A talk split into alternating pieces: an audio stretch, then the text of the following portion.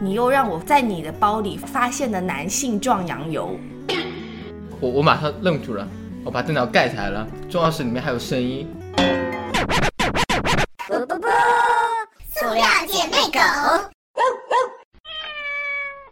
大家好，我们是塑料姐妹狗。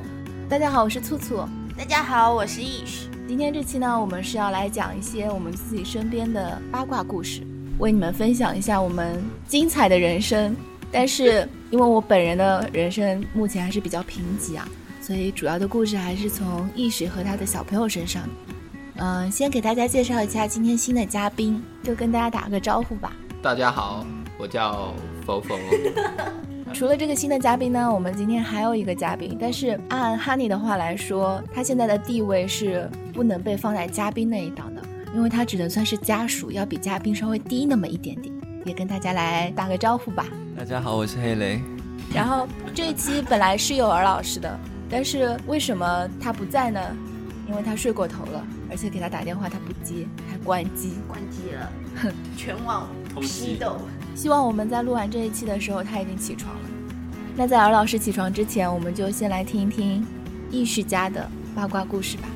这个故事呢，应该是这样子的，就是大概在一周前，然后突然间有一天，我在上班的时候接到了我妹的电话。没有，我妹是先给我发了一条短信，她说：“姐，你现在有空吗？我有非常着急的事情，马上就要找你。”然后那时候我在开会，我就我就回了他一句，我说你等一下，他说不行，我等不了。下一秒就把电话给我敲过来了，然后接起来之后他就跟我讲一句，我好像发现我爸出轨了。他这个爸呢，就是我的叔叔。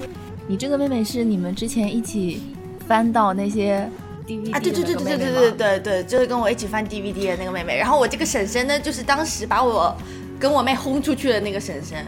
然后是这样的，就是我叔叔呢，在我跟我妹或者我们全家的人的眼里面，就都是那种非常正直，然后非常好的一个男人。就我觉得可能我们家所有的男人，包括我的两个爸爸，都没有我这个叔叔要要要靠谱。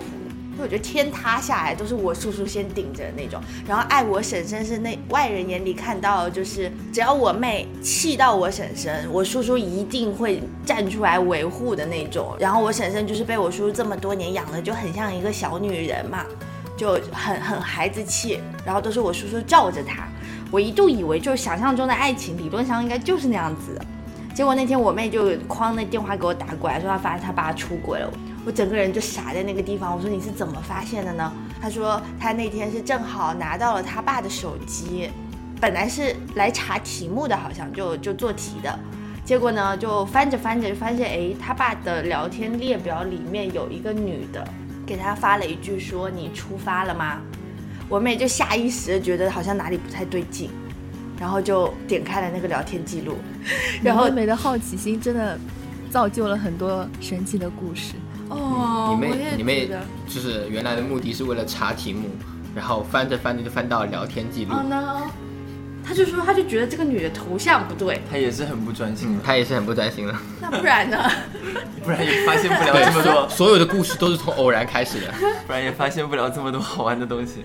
然后呢，他打开，打开之后呢，就发现他爸可能也有删掉一些聊天记录了。反正大概那个看的就是，好像是前几天这个女的第一句话跟他爸说的是：“你有种把我删掉，就不要再把我加回来啊！”就大概这个意思。然后我说就非常坚定的回了一句说：“我不要。”那然后就两个人就是那种你知道正常的情侣吵架那种那种聊天，然后聊聊聊聊到前两天，就这个女的说一个人在家好无聊啊，大概这个意思，就需要人陪什么什么不啦不啦。然后呢，我叔叔刚开始好像也不怎么搭理她，然后这个女的好像又继续撒了撒娇，然后叔叔说他说算了，我下午去找你。这个下午呢，就是我妹看到这个消息的这个下午。因为我妹要去培训，然后我叔叔可能大概下午两点多就会把我妹送到那个培训的课那边去了，然后我叔就没事了嘛。他说我下午去找你，然后结果我妹好像因为那次拖，就那天拖拖拉拉拖了半天没出门，然后时间耽误了一些，就那女的就发了一句问说你到了吗？而且我叔叔那个时候讲的说我下午去找你是直接说的我下午去你家找你。也没有问这个女的家在哪里。等等会，我有个问题。嗯哼。那那你就是你叔叔把手机给你妹的时候，嗯，那个时候你叔应该是非常着急的想对，对把你妹放。嗯，那怎么会有一个时间段能允许你妹这么详细的去了解这个事情的过程？在路上呀，开车的路上啊，就这样要送她去上课的这个路上啊，然后我妹一边看一边，我叔叔就在那边一直催她说：“你快点，你手机好了没有？怎么还没拿回来？”大概是这个意思。欲盖弥彰。然后我妹就分析嘛，她就说说我叔叔压根就没有问这个女的家在哪里，就说明我叔叔去过肯定不止一趟了。哇，你妹也太聪明分析地了，我的天！牛不牛逼？你就是。女人的第成十六年人的世十六感界就是，这个样子的。哦，然后然后后来就是，就我妹那一整天整个人状态就都很不对嘛，然后他也没跟他爸说他发现了这个，但是他爸那天突然间，就第二天哦，第二天中午的时候突然间就走过来，就跟他聊了大概有两个多小时的天，核心思想呢就是家庭是非常重要的。然后呢，两个人在一起成立了家庭，一旦就是可能随着时间的流逝，这种就是原来的爱情就会慢慢的转变为亲情。然后他呢又是一个，就我叔叔说他自己嘛，说我也是一个非常重视家庭的人，然后就是我我很看重这个家，什么不拉不拉不拉。然后我妹就把这些话原封不动转述给了我跟我妈。然后我妈听完之后的分析呢，是说，就是我叔叔应该是猜到我妹看的这些东西了，所以就特地跑来也经常跟他讲吃瓜哎。哦呦，我们全家经常吃瓜，好吗？你知道我爸，我爸知道我叔叔出轨的这个当下，就差点直奔那个厦门，然后去找我叔叔理论这件事情啊。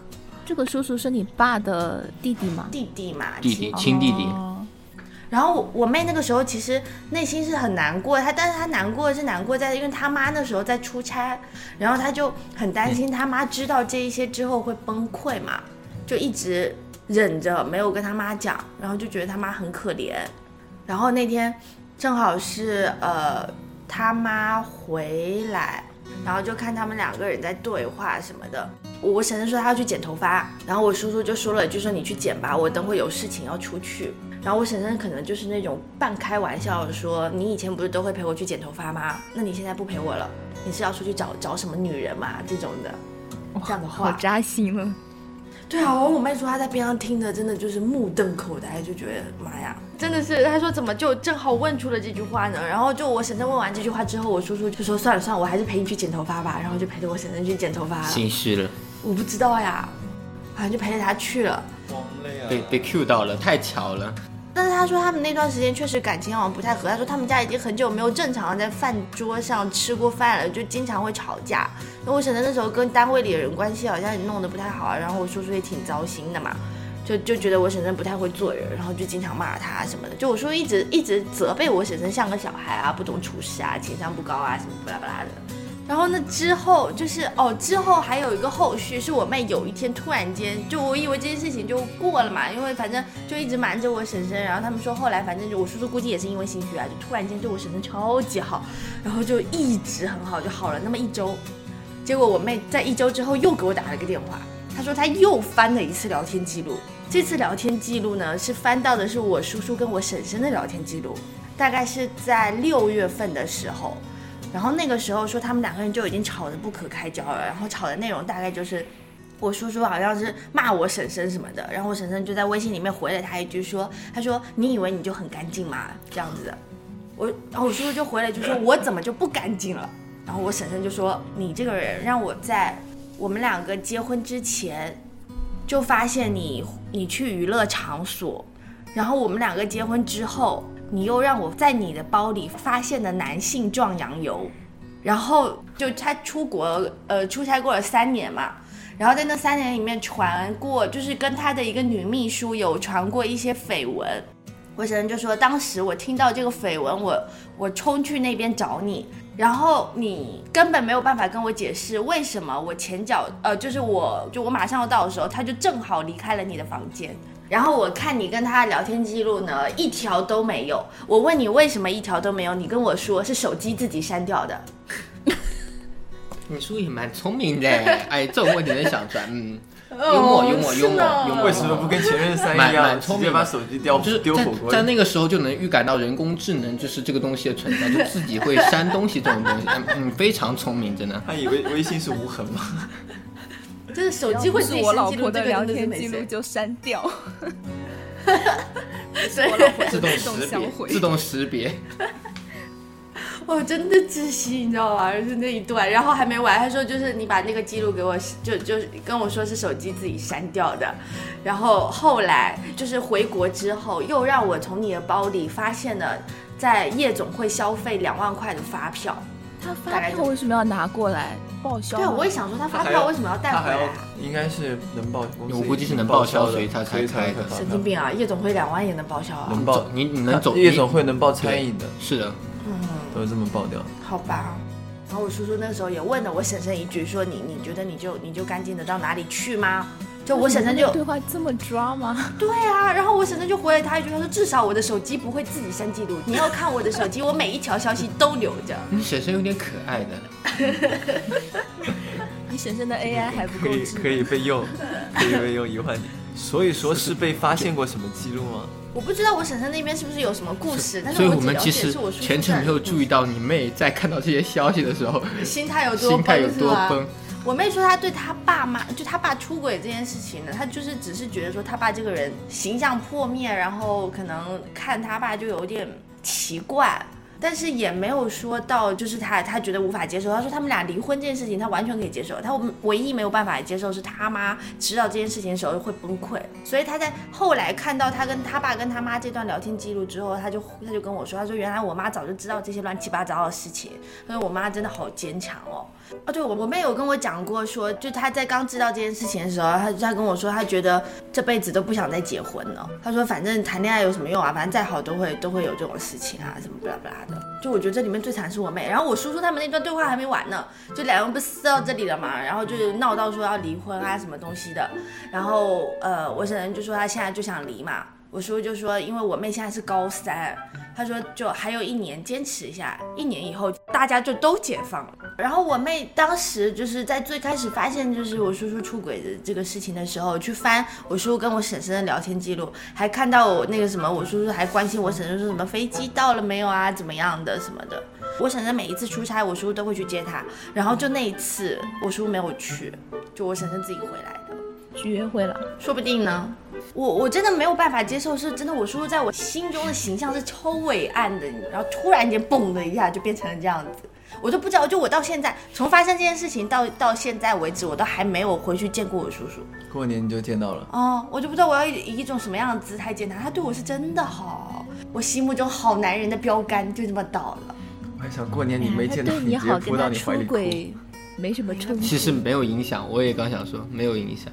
啊，不是啊，但是我一直都觉得就是就这世界上你知道吗？什么什么男人都可能出轨，但他一定是不会的那种。不是，我是觉得他一个就是立了一个巨大的 flag。就是看到一个中中年人，就是如果形象是各方面都特别好的时候，可能他就是某些方面是有问题的，因为因为他要去对掩饰他的那个，因为对不好的那一面。他肯定会有说自己的很明显的缺点，哪有可能各方面都做得很好的呀？他也有缺点啊，就很大男子主义啊，但是。就是在对我婶婶这上、这方这方面，就是在我我们看起来是完美无缺，你知道纪念日啊、什么日啊，就各种日啊都。对啊，就这种日记的越越清清楚越有问题。是的，你越是大男子他记得太清楚了，他干了坏事，他需要去掩饰。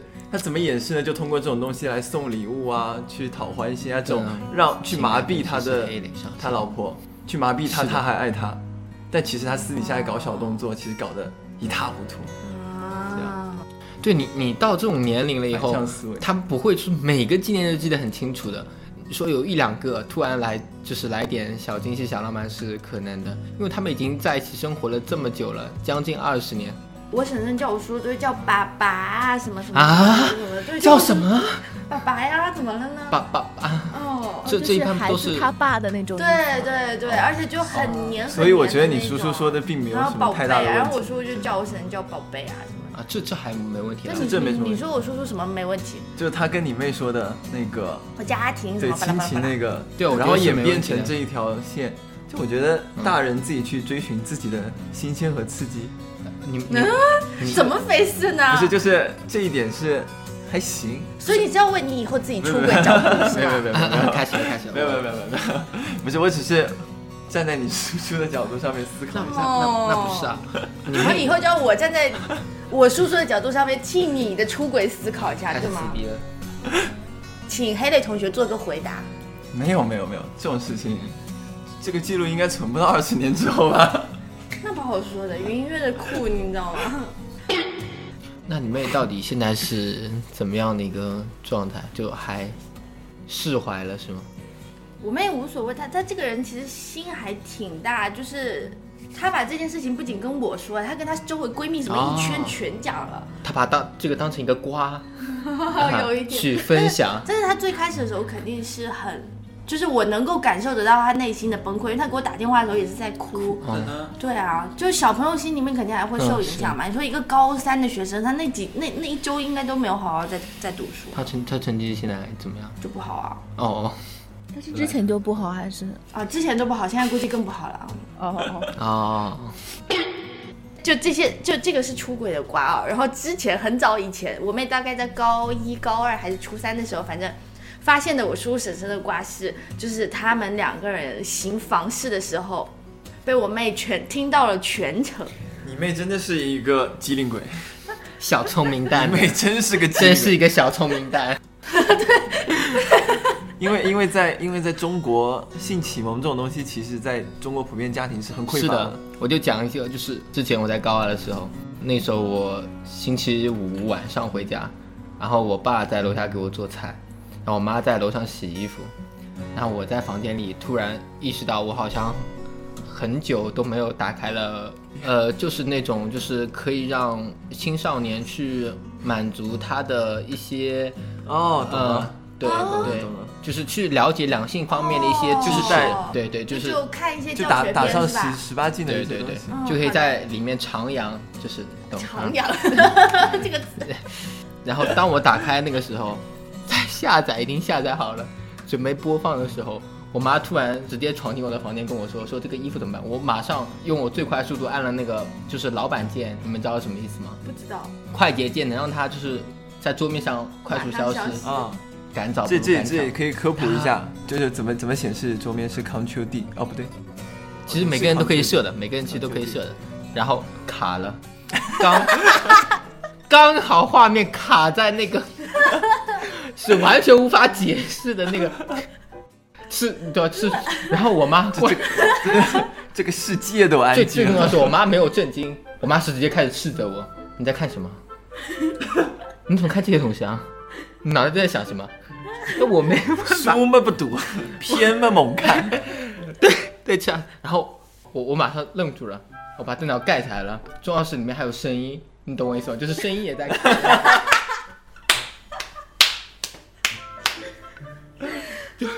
是那个时候已经就是没有尴尬和那个，只有惊慌失措和 怎么怎么回事？就怎么会这样？我用了这么久的老板键，怎么会在这个时候出问题？真的是惨的呀！体会体会不到的绝望然后。重最重要的是，就是我我妈马上就下楼跟我爸讲这个事情，然后重要的是我听到了，因为我窗户是开着的，我就有听。呃我妈跟我爸说，你要在楼上看这些东西，然后怎么办？你不想讲讲他？然后我爸我爸一直没说话，我就等着我爸说话。然后我爸说一句没关系的，小孩子。哎，然后 然后这个后来我爸就没跟我讲到这件事情，直到有一天高三的时候，有一天我爸喝醉酒了，是喝醉了，回到家，我妈要给他就是就是洗脸那样，然后我爸就说让儿子过来，我过来坐到旁边，他跟我说，以后啊少看点这些东西，就是直接把我就搂的，我爸很有力气的嘛，把我搂过来说以后少看这些东西，我说嗯，要听进去啊，呃，然后然后说你等你到了成年以后。这些东西都会水到渠成，就会就意思都是会，你会慢慢经历的。现在你的没必要提前经历这些事情。我说好，嗯嗯嗯，爸爸所言极是。是真的。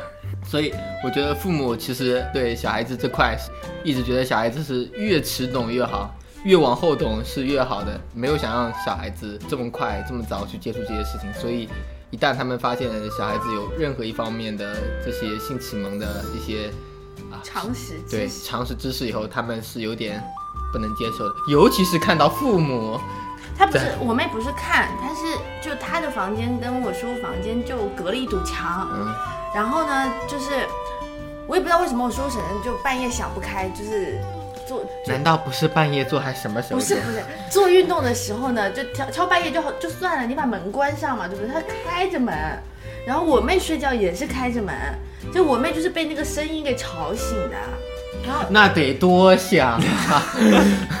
就不是你就隔了一堵墙，两个门都开着，那能不响吗？那很响的呀。然后我妹说，她就真的听到了那个非常有节奏的鼓掌的声音，以及床晃动的声音。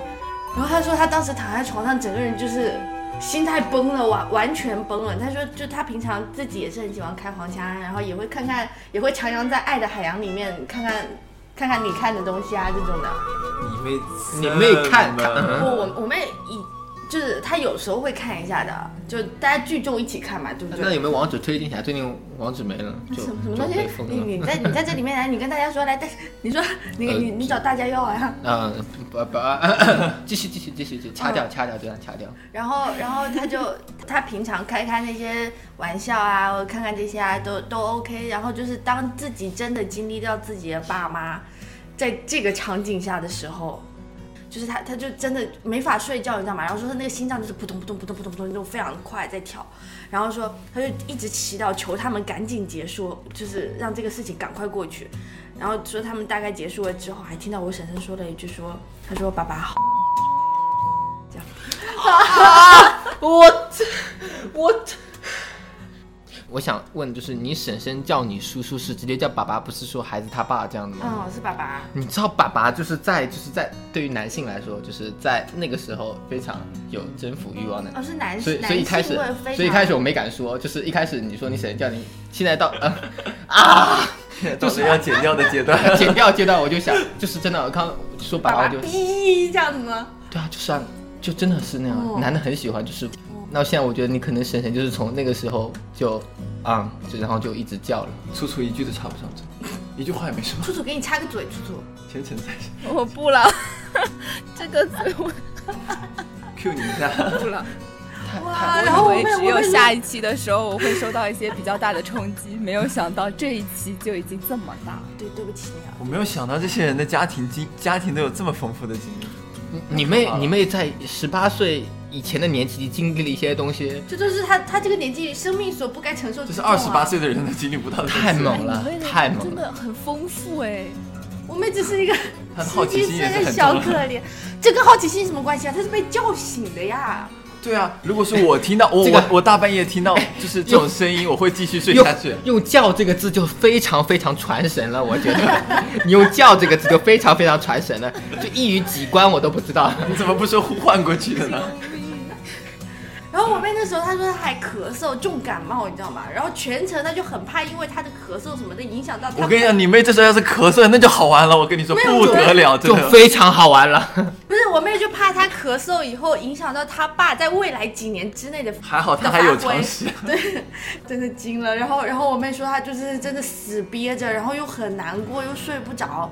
然后说他爸他妈结束了之后，他爸好像还出来了。出来了之后，就还走到他的房间门口站着看着他良久，你知道吗？我是在初中的时候跟我爸一起看电影，看到那种在接吻的镜头的时候，我爸都会切频道说少儿不宜这种情况。真的，我家我家是这样子的。我我妈我妈是这样的，我妈也是这样的，就是以前就是我妈很喜欢看那个时候《还珠格格》，每次拉着我一起看的时候，每次到接吻她都会捂着我的眼睛，然后到后面就是很多时候就电看电影嘛，然后看到那个频道，我妈就是会看我到底什么反应，然后我那时候都会假装没有在看，其实是面红耳赤的，那时候就是真的，嗯，因为我也我也不敢，就比如说家里人在看电视，看到那种就那那种行为的那个镜头的时候，我就开始低头玩手机。那个镜头，然后瞥一眼，镜头过去没？还没过去，在玩手机，镜头过去了，起来看，哦，继续。哇，那时候是会，那时候真的会脸红的。我妹真的是承受了她这个年龄不应该承受的伤害。可以，你妹可以可以换一趴了。可以听佛佛讲另外一个新鲜好玩的故事。我弟也撞过，我弟撞也撞过他爸。你们全家都有问题，我跟你说，怎么就撞到了呢？怎么就能撞到我？怎么就撞到了我呢？活到现在二十二年，我都没有撞到。我觉得父母如果讲道理，我就有点怀疑，父母如果不是有意为之，怎么撞到呢？门为什么要开着？真的，你们家、你们、你们、你们家族去拍吗？你们家族去拍电视剧是要，通风吗？真的好玩的要死，我跟你说。是要要是是在那个时候要保持环境的一个畅通吗？空气要清新吗？我记得是他那个他们家厕所有一间是是在他爸妈房间里的。然后小的时候呢，我弟上厕所不知道为什么就外面这间哦，他会怕，就是因为只有一个厕所嘛，然后他就一一定要到他爸妈房间去上厕所，然后他也从来没有起过夜，就那天好死不死起了个夜，你看，就嗯，对，然后起夜的时候呢，就他非常自然的，你知道吗？就门也没有敲嘛，就正常，因为他爸妈以前上厕所，你就你就门开进来就上就好了。他就门啪就开进去了，开进去之后就发现，你知道吗？在在那个一一整片黑暗的房间里，在他他们家是有飘窗的，然后在那个飘窗上啊，叠在一起的人影，就而且是就是。呃，他妈坐在他爸身上的一个一个一个剪影，你知道吗？就是一皎洁的月光映着两个人影。我我弟那个时候好像也是初高中吧，然后反正就不小了呀。是不小了，就他他对这件事情是有意识的。然后我弟说他当时就是就那时候不是迷迷糊糊睡到一半嘛，然后他那时候就愣了一下，就嗯什么场景什么画面怎么了？然后就假装什么都没看到，就走然后就绕到了那个那个厕所里面去上。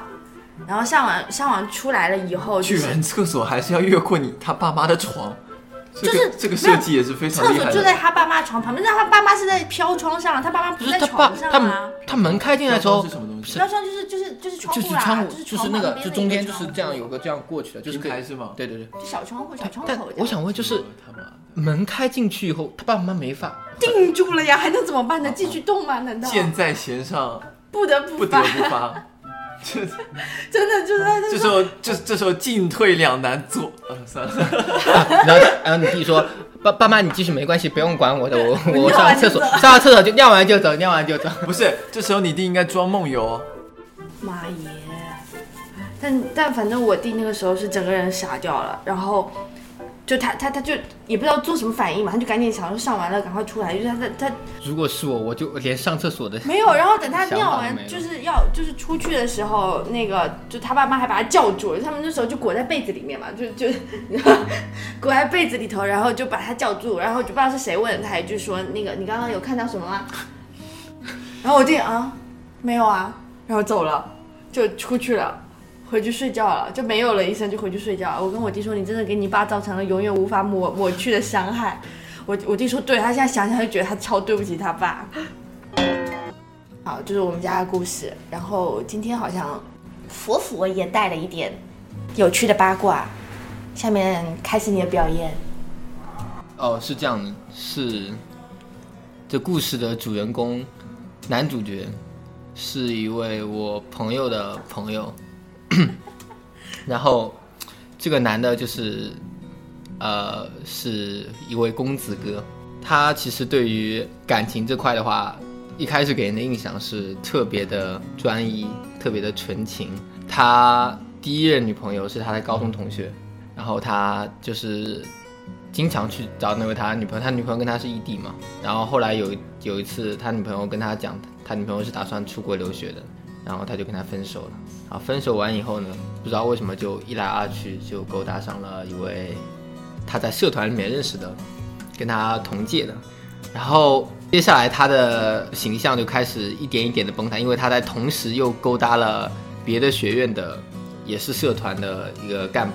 那一开始他那个跟他一个社团的那个是 A，然后后面勾搭那个是 B，然后他给 A 跟 B 的那个就是形象就是非常的幽默，然后人又很有人格魅力，又非常的纯情，家里面还有钱，家里面还有钱，还有权，还有势，反正就是非常完美。就是小说男主人公，包括他自己，他也认为他就是那个小说的男主人公。后来就是到新的学弟学妹进来的时候，他又看上了其中的一位学妹 C。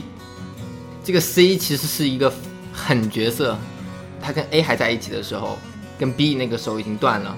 那个 B 那个时候已经慢慢认识到了他的一些原来的面目，然后有一天他跟 C 去喝酒，然后 C 发一条朋友圈说今晚的月色真美，就是喜欢他嘛。然后他又一次跟那个 C 出去的时候是这样的，他把 A 他跟 A 先是手牵着手，在走在浪漫的月光下夜月色下，然后把 A 送回寝室，马上去 C 寝室楼下，又牵着 C 的手走出了那个那个什么寝室楼，然后这个全程呢被另外一个社团里面的 D 看到了，他不太懂这是什么操作，就是他有点那时候还没反应过来，因为他实在是这场面是过于的猎奇，过于令人费解，他一开始还没往心里去，直到那天晚上，男主人公把 C 给睡了，然后那个 C 他知道 A 的存在，所以说 C 也不想这个男主人公负责，男主人公也不想负责。这时候男主人公就找上了 A 的一个好朋友，曾经也是男主人公的好朋友，现在不是了。然后把这个事情的全部过程跟那个 E 讲，然后 E 的话，他当下反应，你他妈是个渣男吧？你怎么这么渣？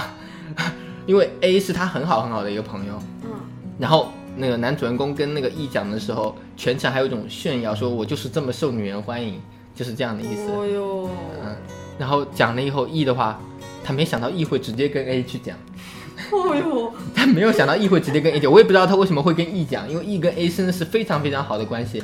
那 E 跟 A 讲了以后呢，A 的反应让我也觉得是非常的惊奇的，他还是选择原谅他。当然是选择原谅他，他，他。他就觉得就是这个男的非常吸引他，意思就是只要他跟那个 C 断掉，就一切从头当没发生过。然后他找到了嗯男主跟他摊牌，然后男主也表示说 C 是什么玩意，滚，我我只有你一个人。然后这件事情要平息一段时间，直到后来就就男主那时候跟 A 又是幸福的生活在一起，幸福生活在一起。然后又到了后来，C 又找上了男主，用尽了一切办法，然后最后男主决定跟 C 在一起了。于是他对 A 说：“我们分手吧，我没有感觉了。你是不是喜欢上别人了？不，我是对你没有感觉了而已。你不要想太多，我们分手吧。好，分手了，马上就兴高采烈的去跟就 C 在一起了。然后让 A 看到，马上就让 A 看到。大概过了一两天，A 就看到他跟 C 手牵手走在一起。最重要的是，A 说不怪他啊，，A 不怪男主，怪 C，觉得就怪 C 是小三上，就是硬要上位。对对对，我也不知道，我感觉真的服了，哇，真的服了。然后那个 C 是一个狠角色嘛，他多狠呢？他微博能疯狂撕各种撕，从微博然后挂，撕是什么意思？打架吗？就就找找骂你啊撕逼吗？，找别人撕逼啊。然后反正就是撕了一段，A 发现他撕不过，败下阵来，然后 A 就是消停了一段时间，直到前段时间，大概八月份的时候，八月底的时候，A 发现了男主的微博小号发了另外一个女的，艾特了另外一个女的，并且的配置是非常暧昧的，呃，出去玩了，然后呃，然后那个男主出去玩，他是跟 C 说，说我跟是跟父母出去玩的，然后 A 发现这一段以后，就告诉了 E，E 告诉了朋友，朋友就是通过一切途径转达到了 C 口中，然后 C 去翻了那个男主的小号微博，找到了艾特的那个人，发现艾特的那个人也发了一条相应的微博，就是所以这是个小四，对吗？这是个小四，不，对于那个时候来说还是小三，因为 A 已经退出了，那就那就叫他小四吧。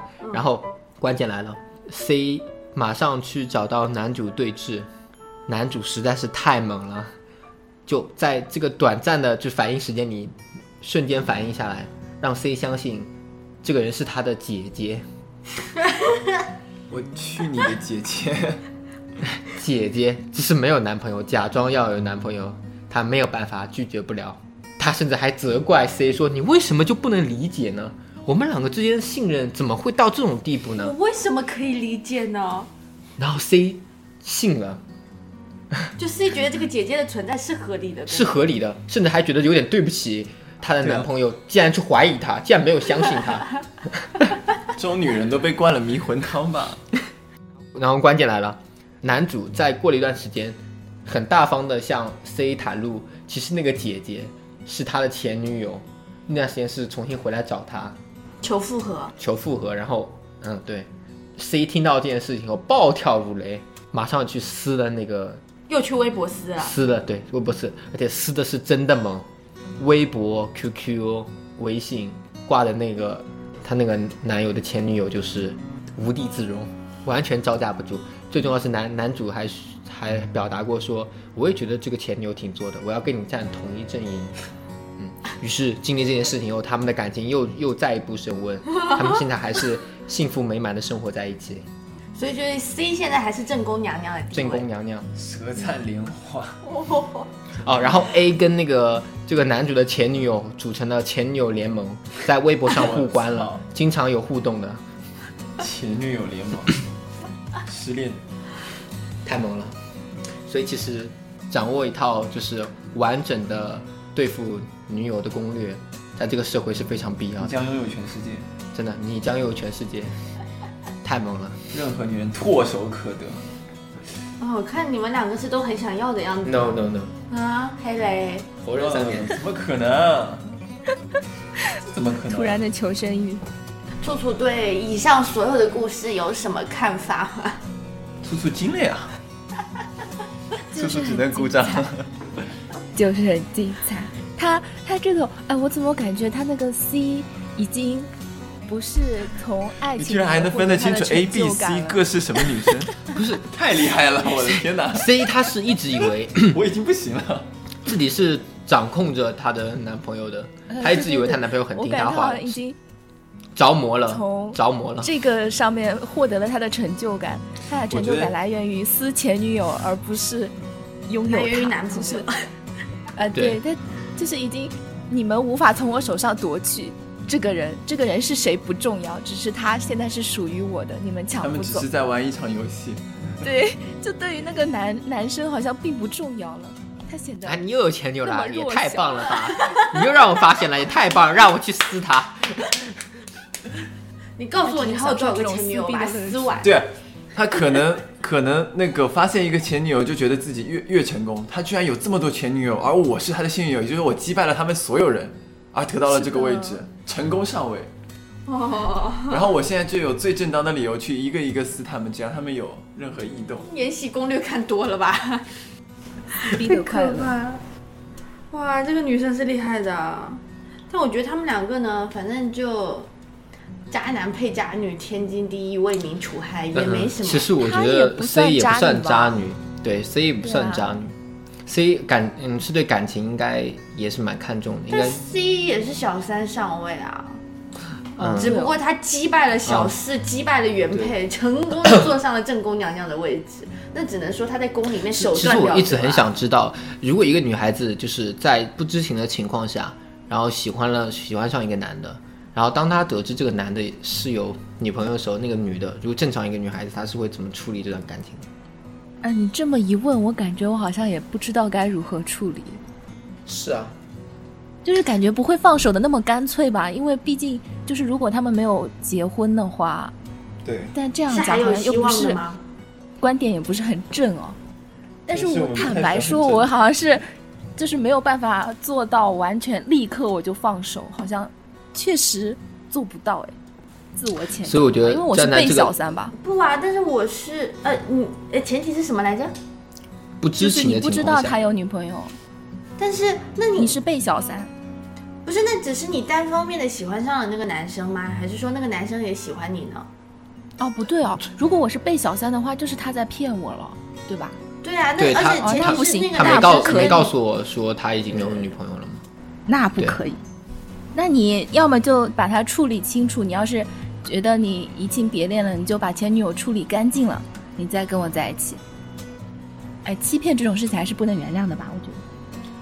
啊，但如果只是我单方面的喜欢上了一个有女朋友的男孩子，那是那就是我不对了呀，对不对对啊，但是就是如果说你不对了你你不，但是你不知道这个男生是有女朋友的，在你喜欢上他的时候，那如果他没有给我回应的话，那也只是我单方面的行为嘛，对不对？嗯，所以放手还是很快的如果他回应了我，他还骗我说他没有女朋友的话，那就是他不对了。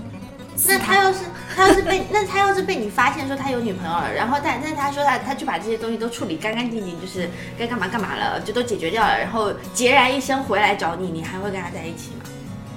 是他知道我喜欢他，然后他也知道他喜欢我，然后他决定把前女友的事情处理干净了，再和我在一起，嗯，这样吗？这样可以吗、但是但是在这之前，他是先发现了，呃就你是先发现了他有女朋友这件事情。人都是自私的，有告白的话就不可以吧？如果是就是他发现他在有女朋友的情况下喜欢我了，然后他先去把就是感情处理干净的话，我觉得是可以。天天要被处理。如果是他告诉我，先告诉我说喜欢我，然后我们在一起吧，然后啊还在跟那个女朋友保持情侣关系的话，这样就不可以了。那你叔叔婶婶现在有打算要离婚吗？没有啊，现在两个人在外面，呃，就哦，我婶婶最近遇到了一些工作上的问题，然后他们现在全家举家都在处理这个问题，应该是没有空再去谈离婚这个事情的。就他们反正为了这个也专门冲到我们家好几趟，希望通过这个事情，他们可以增进他们的感情。他们的感情其实还是在的呀。那就继续这样下去嘛，好不好？大家就日子这么过着过着嘛。都七老八十的人，年过半百的人，对呀、没有年过半百的人呢，再活几年也也差不多了呀。互相照顾一下有什么不好的呢？他想刺激也就刺激这两年，后面也刺激不动了。也对呢，那那不一定呢。我们儿老师说心有余了，而力不足。女人三十如狼，四十如虎，五十十坐地能能吸土六十隔墙吸老鼠。哇，还有六十的吗？学到了，学到了，学到了。六十什么？隔墙吸老鼠啊，尔老师说的。然后给他突然连线，坐地能吸土跟隔墙吸老鼠，这个很难理解吗？我其实这个，嗯嗯，就字面意思，就是那个坐地能吸土嘛。那你坐在地上，就是与地面接触，对吧？然后，呃，对，然后吸这个动词的话，就已经概括了它的，对不对？那它能把土给吸上来，那就说明隔墙吸老鼠，我也是第一次听过，这也太猛了，这已经超出我能描述的范围了，太猛了，解释不了了。这这东西有点恐怖呀。那我们这期神奇的故事就这样结束了。不知道你们的生命当中有没有遇到过这些精彩的故事呢？如果有的话，可以在公众号或者节目的评论里面跟我们分享一下。大家如果想跟我们有更多的互动呢，就可以到我们的同名微信公众号里面来找我们玩。然后我们的节目是每周二晚十点准时更新，希望大家多多的订阅、评论、转发、打赏。那这期就到这里结束了，我们下期再见。